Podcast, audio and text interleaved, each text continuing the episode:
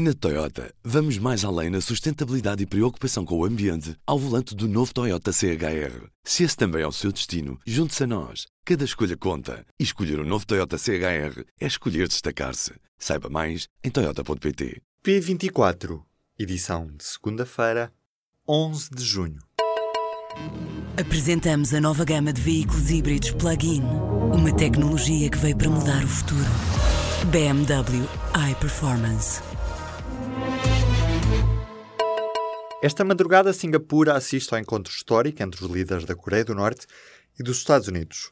Quando o relógio marcar duas horas da manhã desta terça-feira em Lisboa, na ilha de Sentosa, em Singapura, pela primeira vez na história, os líderes dos Estados Unidos e da Coreia do Norte sentam-se à mesma mesa, com um grande elefante na sala, o tema da desnuclearização da Península da Coreia. Os autores do Manifesto pela Ciência, que o próprio ministro assinou, pedem respostas. O documento tem quase 5 mil assinaturas nesta altura, mas até agora nem uma palavra do governo ou da Assembleia da República. Os subscritores do manifesto pedem as condições mínimas de estabilidade e previsibilidade nas quais deve assentar qualquer política de ciência. O Estado português vai colocar à venda os terrenos da antiga Lisnave no início de 2019.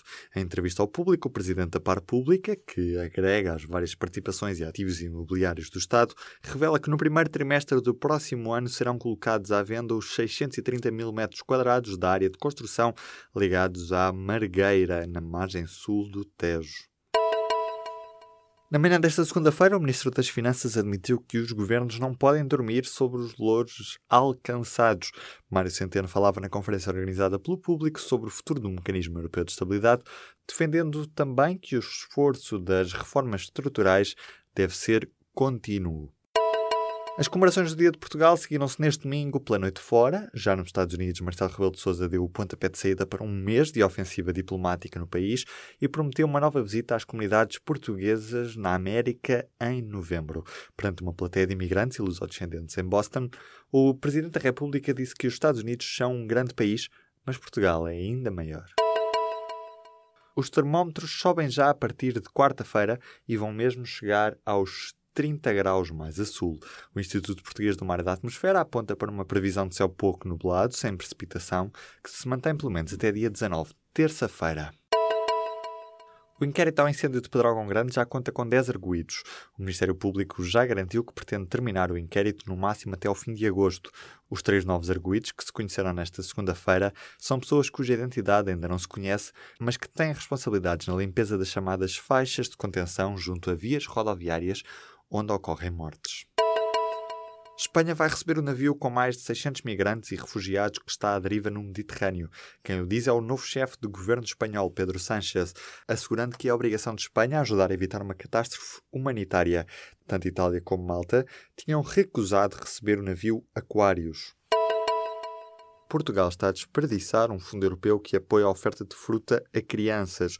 O número de municípios que participam no programa baixou de 154 para 114 entre 2009 e 2010 e o ano letivo 2016-2017. Há quase uma década que o país tem desperdiçado milhões de euros, em especial por causa da burocracia associada à operacionalização deste programa, que é gerido e financiado por dois departamentos do Ministério da Agricultura e envolve ainda os Ministérios da Educação e da Saúde. Ao público, o Gabinete do Planeamento do Ministério da Agricultura garante que a carga burocrática prática diminuiu e que o modelo foi alterado neste ano letivo. Desde que existe uma taxa sobre os sacos de plástico, a venda dos mesmos sacos caiu 94%. Em três anos o consumo caiu a pique, mas ainda assim, no ano passado foram vendidos 750 mil sacos, o que representou um encaixe de 60 mil euros para o Estado. Em 2015 tinham sido vendidos 12 milhões e meio de sacos. Na Toyota, vamos mais além na sustentabilidade e preocupação com o ambiente ao volante do novo Toyota CHR. Se esse também é o seu destino, junte-se a nós. Cada escolha conta. E escolher o um novo Toyota CHR é escolher destacar-se. Saiba mais em Toyota.pt.